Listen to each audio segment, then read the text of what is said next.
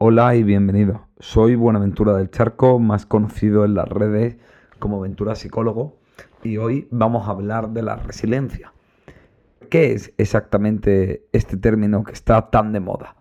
Se trata de otro término vacío y reduccionista de la actual psicología miope y la popularización en redes por gurús de dudosa eh, fiabilidad? ¿O se trata de un concepto serio y que debemos tener en cuenta? ¿Tener resiliencia significa que las cosas no me afecten? ¿O por el contrario, se trata de un proceso distinto y más complejo que la mera idea de resistencia? Hoy, en Psicología Cruda, resiliencia, más que aprender a resistir, aprender a vivir. Esto es Psicología Cruda, con Buenaventura del Charco.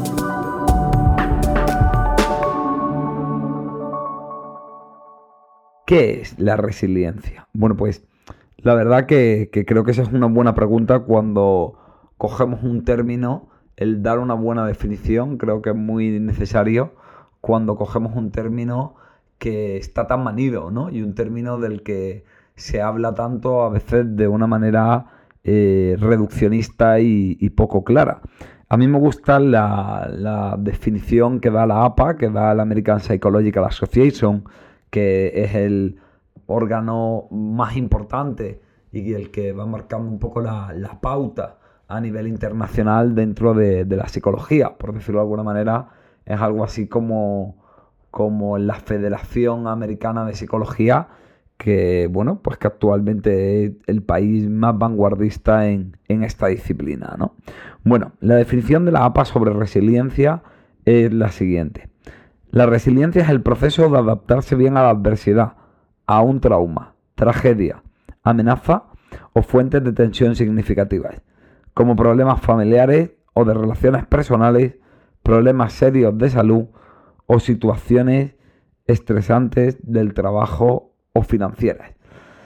Creo que es muy interesante esta definición precisamente por el referente que hace a la capacidad de adaptarnos a la adversidad, ¿no? Es decir, no habla tanto de que, que creo que es como se suele transmitir de manera errónea el concepto de resiliencia como algo que hace que las cosas no te afecten, que seamos eh, una especie de Jedi o Dalai Lama imperturbable donde si nos pinchan no sangramos, ¿no? Cuando desde luego la resiliencia no va de esto. Ya te digo yo que lo que te ocurra te va a afectar por mucho que practiques la resiliencia. Sino que lo interesante es esta idea de una capacidad de adaptación, de una capacidad de tener un buen ajuste a lo que está ocurriendo y poder cambiar mi conducta y poder cambiar cómo estoy viviendo las cosas para poder desempeñarme mejor y pasarlo menos mal. Y esto es interesante porque digamos que lo que viene a plantear el concepto de resiliencia es cómo nos adapta y cómo nos moviliza el cambio de una manera eficaz, ¿vale? Sin embargo, en Internet muchas veces, eh, aparte de transmitir esa idea de imperturbabilidad en la que nada me afecta, también hablan mucho de esta idea de, bueno, que, que las crisis y que el cambio son buenos porque nos permite desarrollar recursos, porque nos permite crecer como persona y yo sinceramente creo que esto es una gilipollez. Es decir, evidentemente que si yo vivo algo difícil, aprenderé cosas y desarrollaré una serie de capacidades que probablemente hasta que no me enfrente a ello no las conseguí o, o me volveré un poco más duro, por decirlo de alguna manera. Pero yo no estoy para nada a favor de esa romantización de la adversidad. Es decir, yo creo que una putada es una putada y una situación jodida es una situación jodida y punto. Otra cosa es que como no somos retrasados mentales, pues los seres humanos tenemos una capacidad de adaptarnos a la nueva situación y de adquirir una serie de aprendizajes de la misma.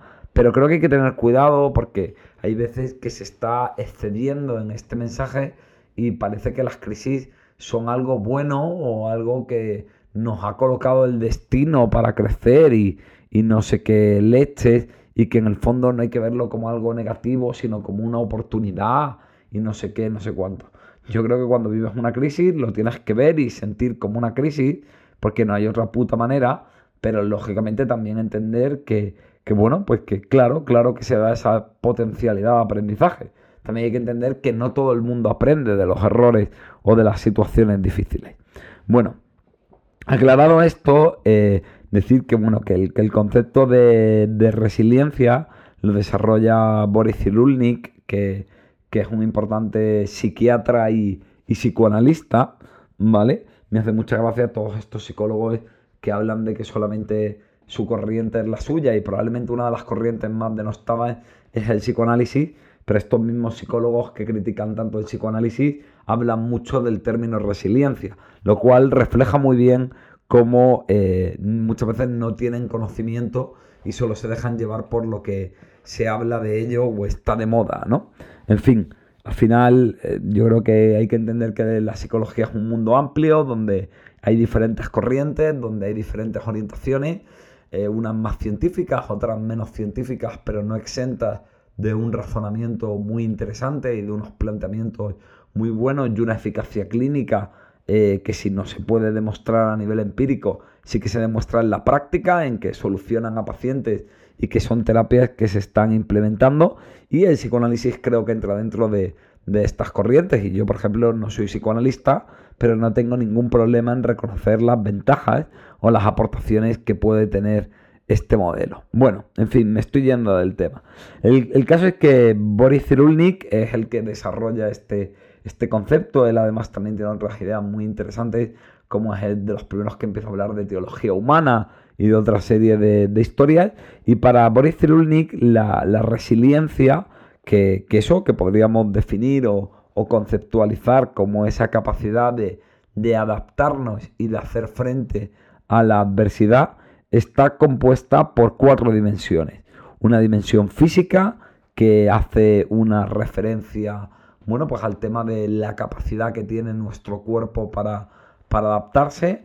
Pues, pues no sé, por ejemplo, nos hemos adaptado a cuando empiezas a trabajar, tu cuerpo se adapta al nuevo ritmo de trabajo, a veces que hay picos en los que hay que hacer más desempeño y hay más estrés físico y mental, pero el mental también provoca una sintomatología física, a cambios de horarios de sueño, ¿no? Ahora me, si amigos míos están teniendo hijos y te hablan de que, de que duermen muy poco, de que comen a deshoras, bueno, pues ahí podríamos hablar de una resiliencia de tipo físico, de tipo biológico, que se adapta a todo esto.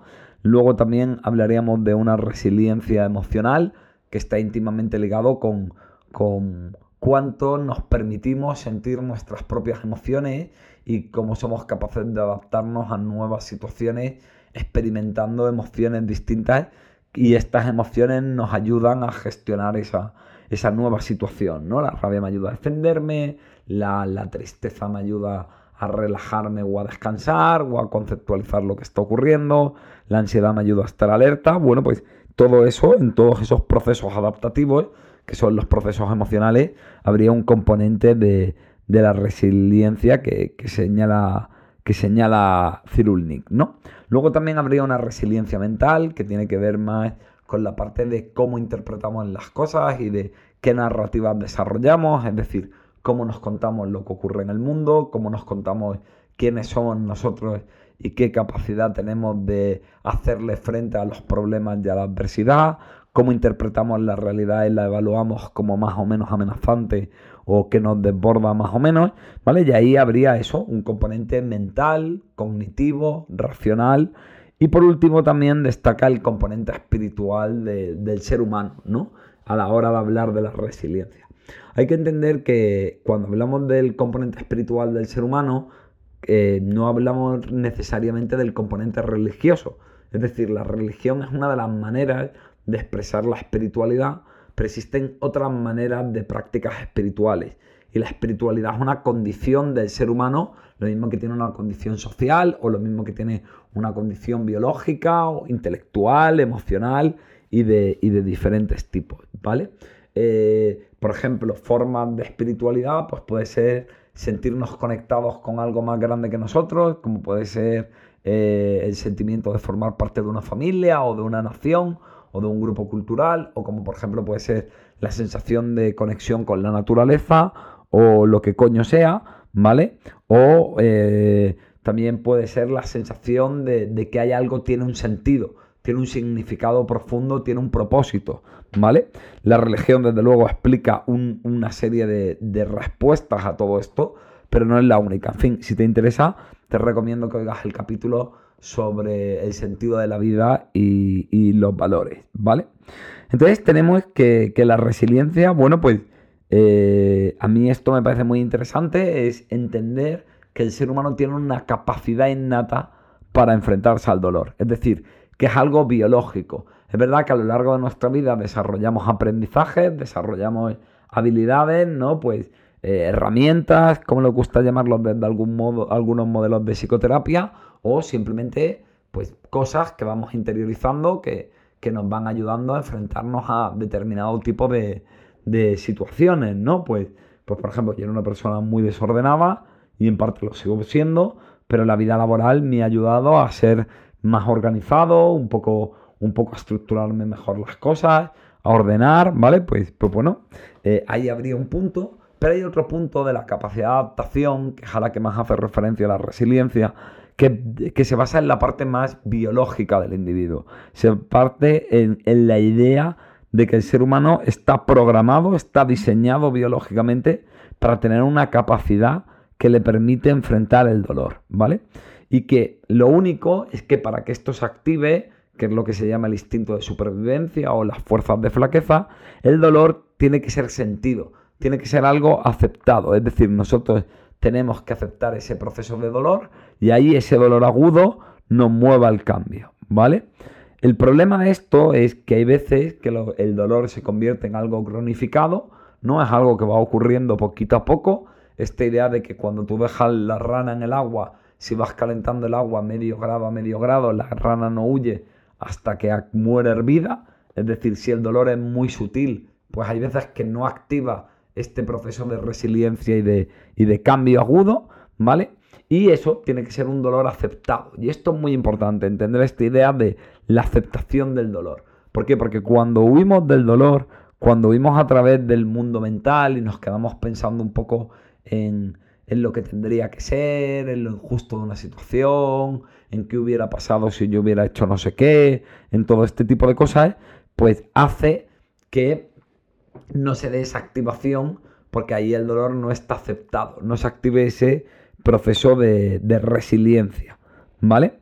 Hay que entender, por tanto, que la resiliencia, y a mí me parece que este es el aspecto clave, y me gustaría transmitirlo de una manera muy, muy específica, ¿no? Y que no haya ningún tipo de duda de esto, no es por tanto que las cosas no te afecten o no es por tanto mantenerte imperturbable ante ellas y no pasarlo mal, pues eso, ¿no? Como si fueras un, monje Shaolin que, que si le pinchan no sangra.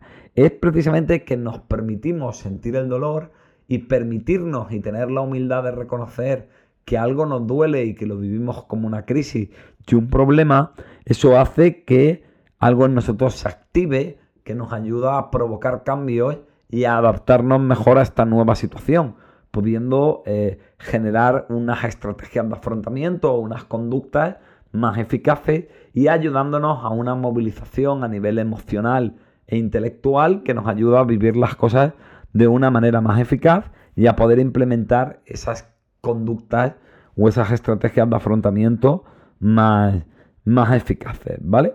Con lo cual hay que entender esto, ¿no? Hay que entender que el dolor es inherente a la vida y que el dolor es el que activa estas fuerzas de flaqueza, este instinto de supervivencia que, es biológico. Entonces, a mí esto me parece que, la idea de la resiliencia es algo que me, me da muchísima fe en el, en el, ser humano, ¿no? Pensar que el ser humano tiene esa capacidad de, de adaptarse a una situación, por jodida, chunga y, y aversiva que sea, y que cuando nos permitimos sentir el dolor y, lo aceptamos, eso activa algo en nosotros, ¿no? Entonces, para mí, ese es el verdadero optimismo, esa es la oda al ser humano, esa es la verdadera esperanza en, en, las personas, ¿no? Y no el falso pensamiento positivo. Es decir, no es pensar que necesite evadirme de la realidad o interpretarla de una manera diferente para que las cosas no me afecten o aprender no sé cuántos tipos de prácticas. Es entender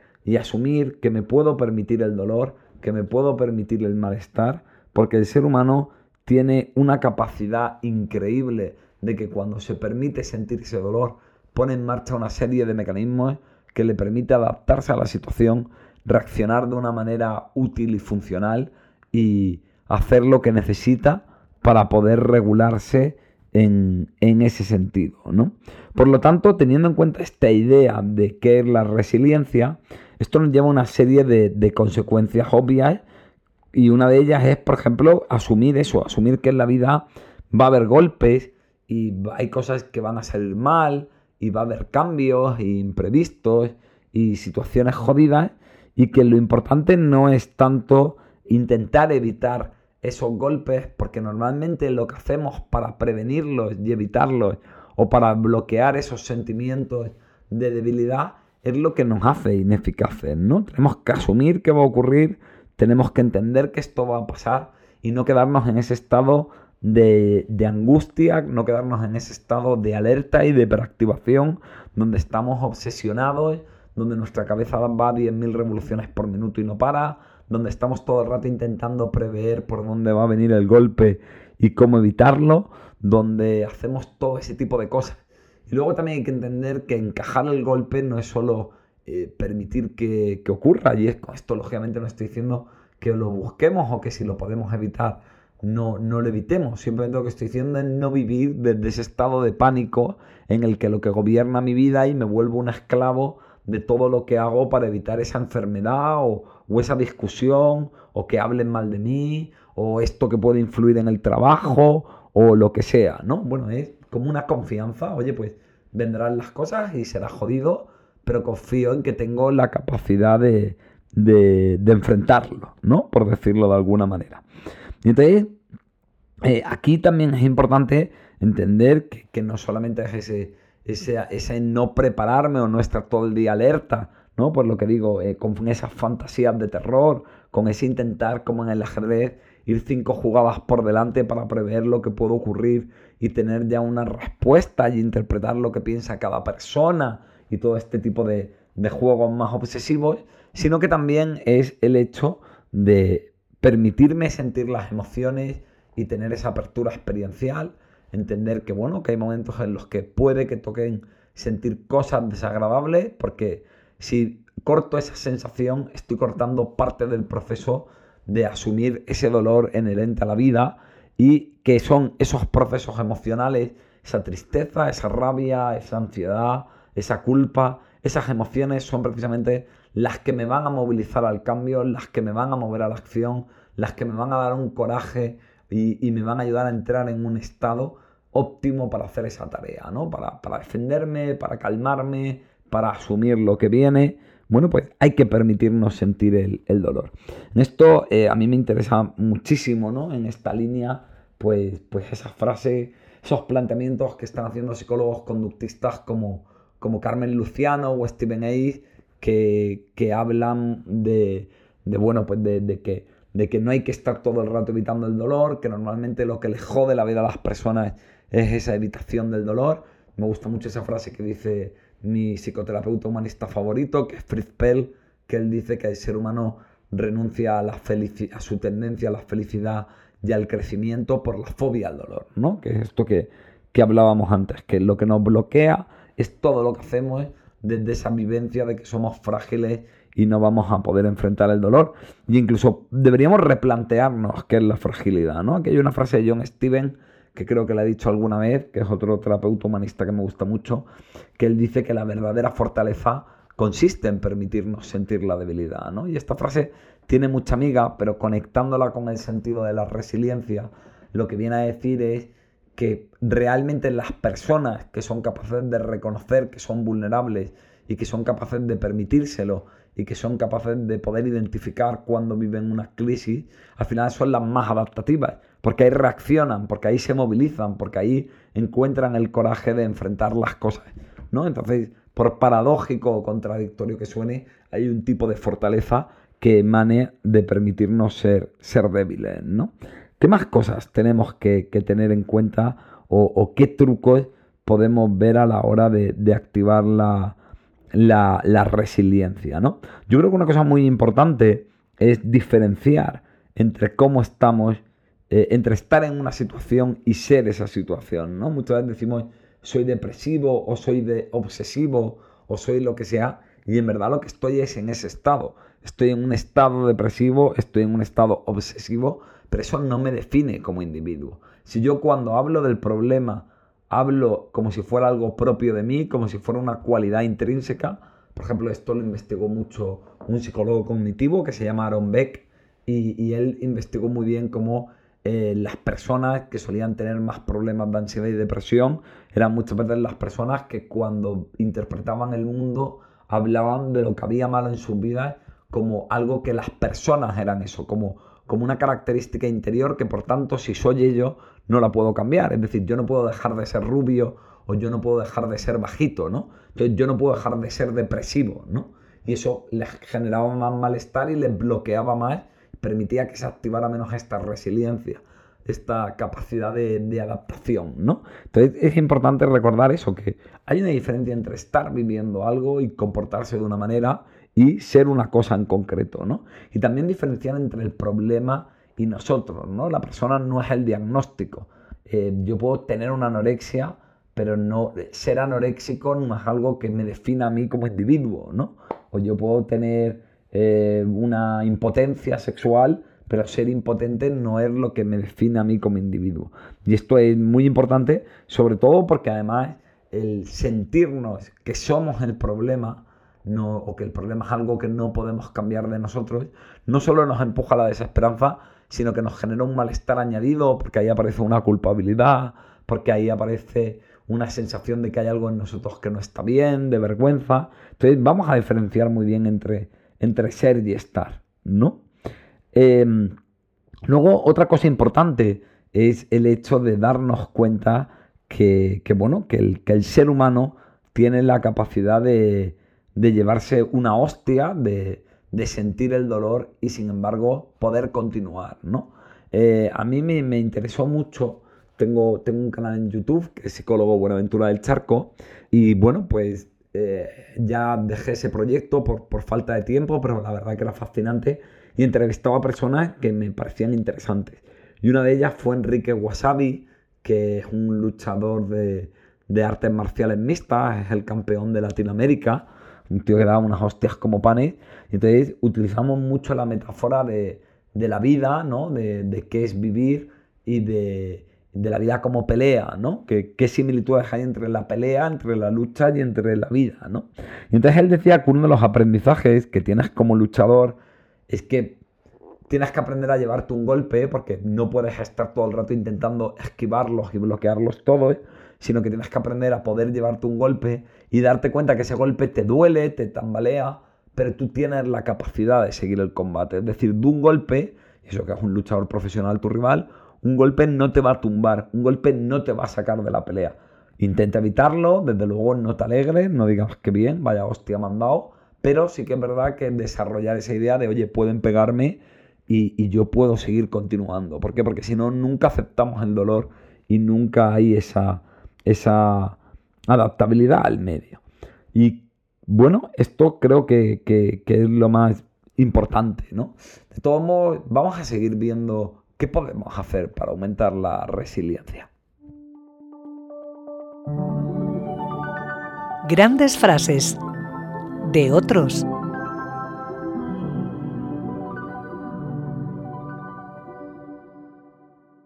Las especies que sobreviven no son las más fuertes ni las más inteligentes, sino aquellas que se adaptan mejor al cambio. Charles Darwin. Bueno, he elegido la, frase de, yo creo que de una de las grandes figuras del, pensamiento científico, yo creo que ha sido de los aportes más importantes de los últimos dos siglos de la, historia de la humanidad. No sé si sabes quién es Darwin. Darwin es este señor que, que descubre o que postula la teoría de la evolución de las especies, ¿no? Todo este rollo de que, de que el ser humano viene del mono y que las especies se adaptan al medio. Entonces, la idea básica que dice Darwin es que las especies, cuando desarrollan algo que es útil, que es adaptativo, eso pasa a la siguiente generación. Y fíjate que en esta frase, Darwin lo que dice es que la adaptabilidad al medio no depende de la fortaleza. No depende de ser más duro y más resistente, que es como nos transmiten a veces de una manera errónea que es ser, ser fuerte, ¿no? O, o que es ser resiliente. Ser resiliente es tener recursos, es ser inteligente, ser fuerte, no sé qué. No, no. La resiliencia es una capacidad de adaptación, es una capacidad de, de poder permitirnos sentir el dolor y poder reaccionar desde esa vivencia a lo que ocurre, ¿no? Y me parece que, que habla muy en la línea de todo esto que estamos planteando, que plantea Boris Cyrulnik y que, y que han planteado cada vez desde, desde más modelos de, psicoterapia, ¿no?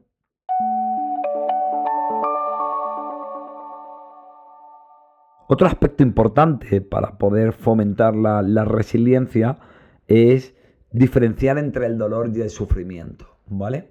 ¿Cuál es la diferencia? La diferencia entre el dolor y el sufrimiento es que el, dolor es un sufrimiento al que somos capaces de darle de un, un sentido, un propósito en el que yo como individuo puedo entender lo que me está ocurriendo y soy capaz de encontrar una razón, un porqué enfrentar esa experiencia jodida que estoy viviendo en ese momento. En cambio, el sufrimiento, que es lo que siempre nos acaba llevando a la desesperanza y a la sensación de indefensión, el sufrimiento siempre viene cuando no soy capaz de darle un significado al, al, dolor, ¿no? Entonces, esa diferencia, ser capaz de encontrarle un significado, ser capaz de encontrarle una razón para enfrentarlo, un propósito para poder hacerle frente, un sentido y una verdad profunda que, que, nos imprime una dirección hacia cómo quiero manejar eso. Eh, esto es algo que lo expliqué muy bien en el, en el podcast de espiritualidad y sentido de vida, te vuelvo a hacer referencia a él, pero sobre todo hay que entender que el otro componente clave o, el, en, esta, en lo que hace que lo vivamos como un, como un sufrimiento que nos lleva a la desesperanza, un dolor que nos moviliza al cambio, que activa nuestra resiliencia, es también la sensación interna de libertad. Y me vais a decir, hostia, aventura, nadie elige quedarse sin empleo o nadie elige un cáncer y evidentemente no estoy diciendo una crueldad tan absurda como esa, sino que lo que estoy diciendo es que incluso cuando vienen cosas que yo no quiero o cuando tengo que hacer frente a algo que yo no quiero, como un trabajo donde me caen mal o, o no sé, o aguantar a mi jefe o determinado tipo de cosas o una enfermedad, el ser humano sí que tiene una pequeña parcela de libertad irreductible, que es cómo quiere posicionarse ante aquello que está ocurriendo. O sea, es entender que somos más que la suma de nuestros aprendizajes, somos más que nuestros traumas de la infancia y somos más que nuestras circunstancias materiales y lo que nos pasa. Hay una parte en la que el ser humano tiene una capacidad de posicionarse ante lo que ocurre y ahí es donde le puede dar un significado, es donde se activa esa resiliencia que hace que sea dolor y que se convierta en algo manejable, ¿no? Y todo esto, lógicamente, vuelvo a recalcarlo, no hace que deje de dolernos, simplemente que lo podamos manejar desde otro sitio. O por ejemplo, Boris Cyrulnik utiliza a veces la expresión de que la resiliencia es lo que te permite rebotar, ¿no? Es como tocar el fondo y en vez de quedarte abajo, volver a subir arriba, ¿no? poder volver a enfrentarnos. Y esto, vuelvo a lo mismo, no significa que haya que romantizar el dolor y decir que qué bueno, que eso fue una oportunidad que te dio la vida. Pues no, probablemente fue una mierda, pero tú aprendiste cosas y le echaste un par de, de cojones, ¿vale? Otro aspecto que me parece muy importante a la hora de poder activar la resiliencia es el recordar nuestra propia experiencia de dolor, ¿no? Es decir, yo creo que la, la seguridad en uno mismo real no viene tanto de una serie de herramientas o del autoconcepto, ¿no? De, decirme lo que tengo bueno y, saber cuáles son mis competencias, sino que yo creo que sobre todo viene de la experiencia, ¿no? Viene de la experiencia de que te hayan pasado putadas, de que la vida te haya clavado las zarpas y, y hayas sentido el sabor amargo del dolor en tu boca, probablemente mucho más de lo que querías, y ver que a pesar de todo fuiste capaz de salir adelante, esa situación pasó y fuiste capaz de reaccionar a ella, ¿no? E incluso de poder decidir cómo dentro de algo que yo no quería, quería enfrentarme a ello o quería intentar vivirlo o intentar hacer algo, ¿no? Esto me parece fascinante, la verdad. Entonces, en, esta idea, la verdad que yo siempre creo que lo he contado en este podcast, lo cuento en un montón de sitios porque fue una experiencia que a mí me impactó mucho.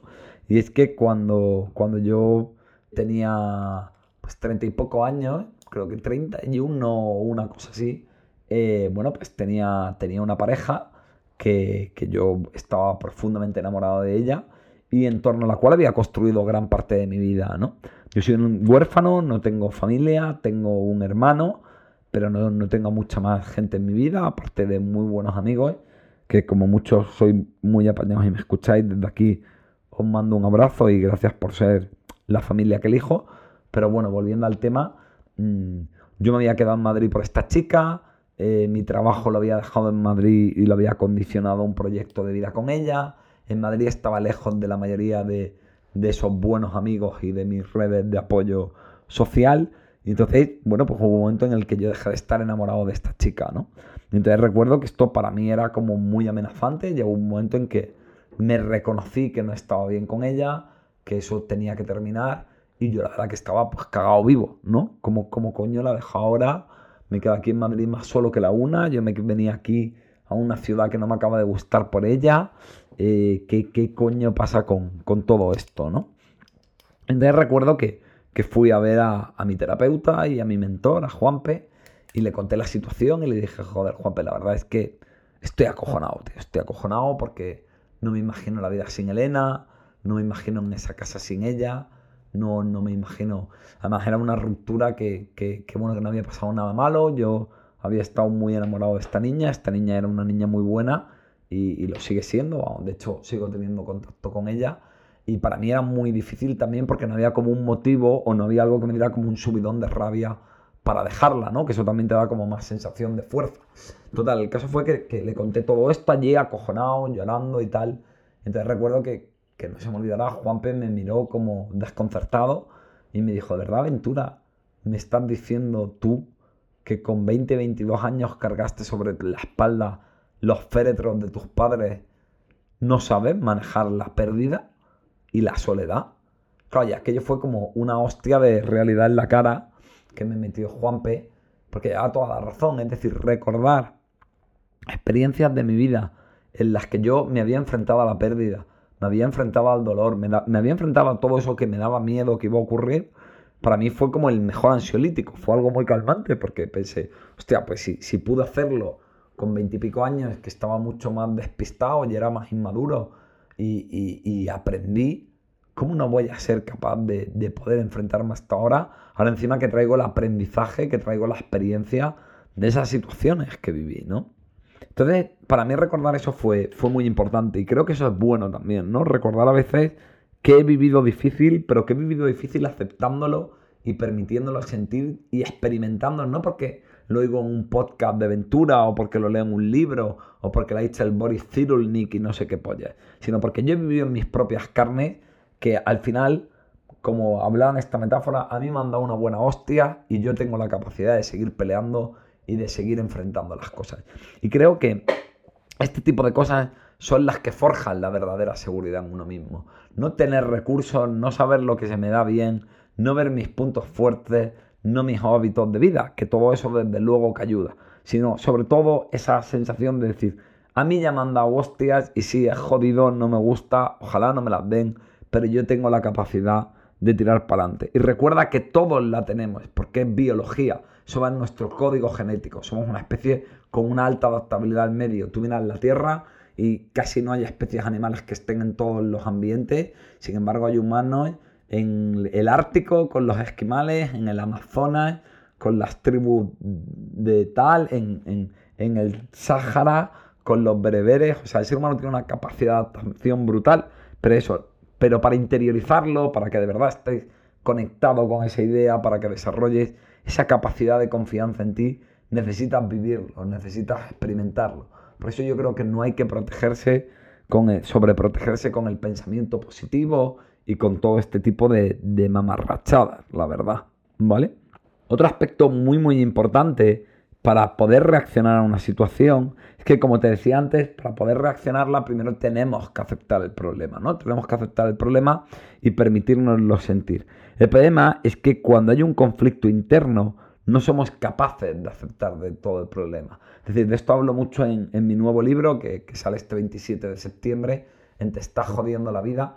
Y es eso, ¿no? Muchas veces hay un problema y empezamos a decirnos, a sentirnos culpables o avergonzados o a criticarnos, esto pasa porque tal, no deberías haberlo hecho, o eso, o nos, o nos sentimos tan culpables que nos atemorizamos y nos da miedo lo, cómo nos van a ver otras personas, o, o nos odiamos a nosotros mismos por ser vulnerables y reprimimos y negamos esa parte vulnerable de nosotros mismos, o caemos en el fatalismo y, hay una parte nuestra que nos dice que no merece la pena luchar, que nos rindamos y nos abandonemos como si nuestro dolor no tuviera importancia.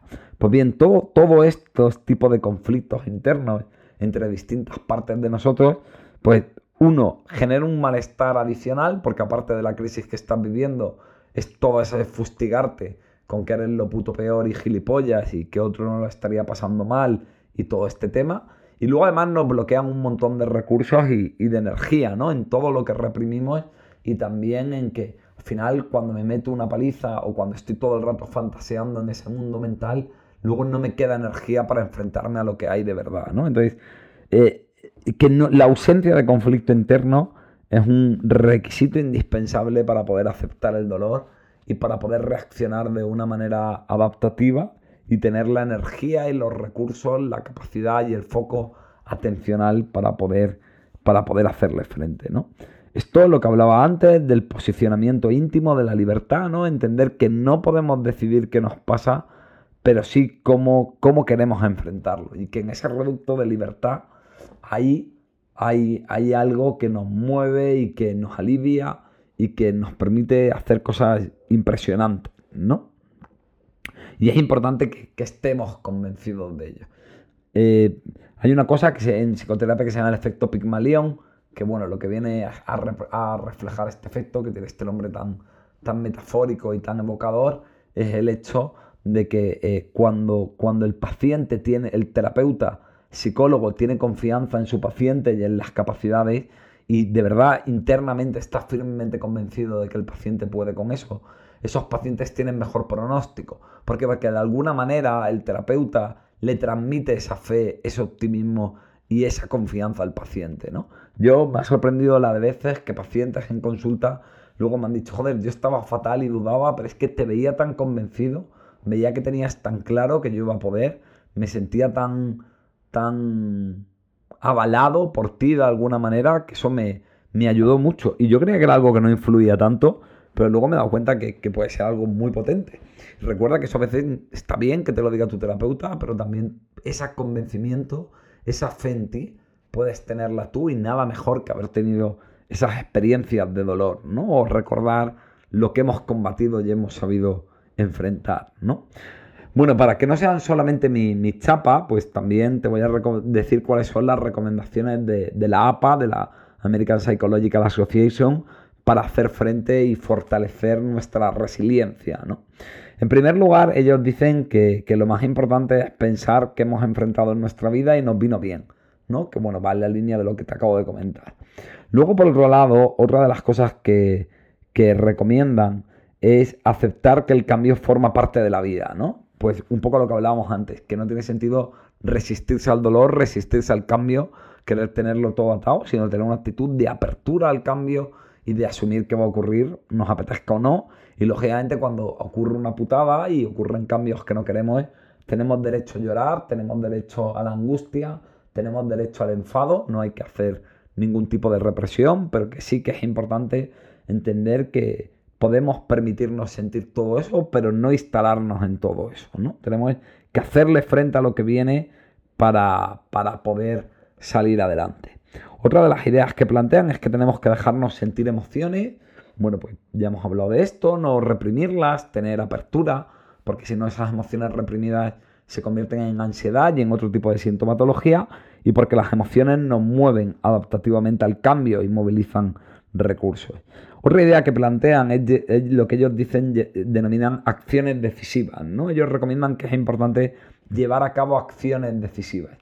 Y esto me parece muy interesante y me parece que va muy en la línea de lo que yo planteaba, por ejemplo, en el libro de Hasta los cojones del pensamiento positivo o lo que planteo muchas veces en mi contenido, ¿no? Es decir, que la técnica psicológica no puede ser un sustituto a la vida.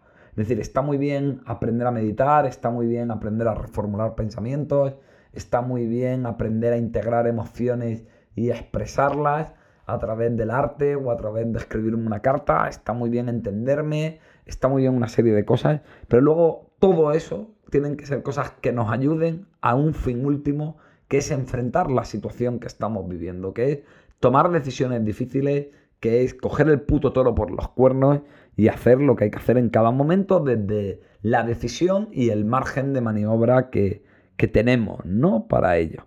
Entonces, yo de verdad que esto le doy muchísima caña a mis, a mis alumnos de, de salud mental, de aquí del Hospital Universitario Virgen de las Nieves, a los psiquiatras y a los psicólogos que atiendo, que, la prescripción terapéutica, el fármaco, la técnica psicológica, tiene que ser algo que ayude al paciente a hacer acciones decisivas en su vida, ¿no?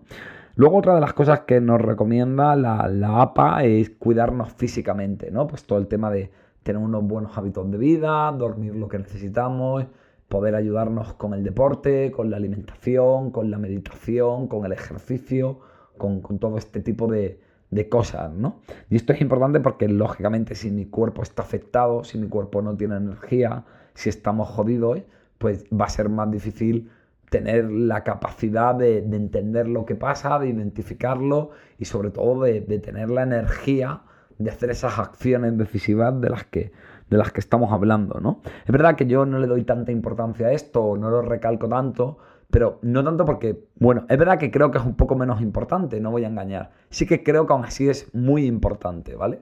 Pero recalco menos eso porque, bueno, creo que es quizá donde más se pone el foco y yo siempre intento un poco ir en contra de esos reduccionismos o hablar un poco de lo que se habla menos pero que para mí es trascendente en, salud mental y a la hora de enfrentar las crisis.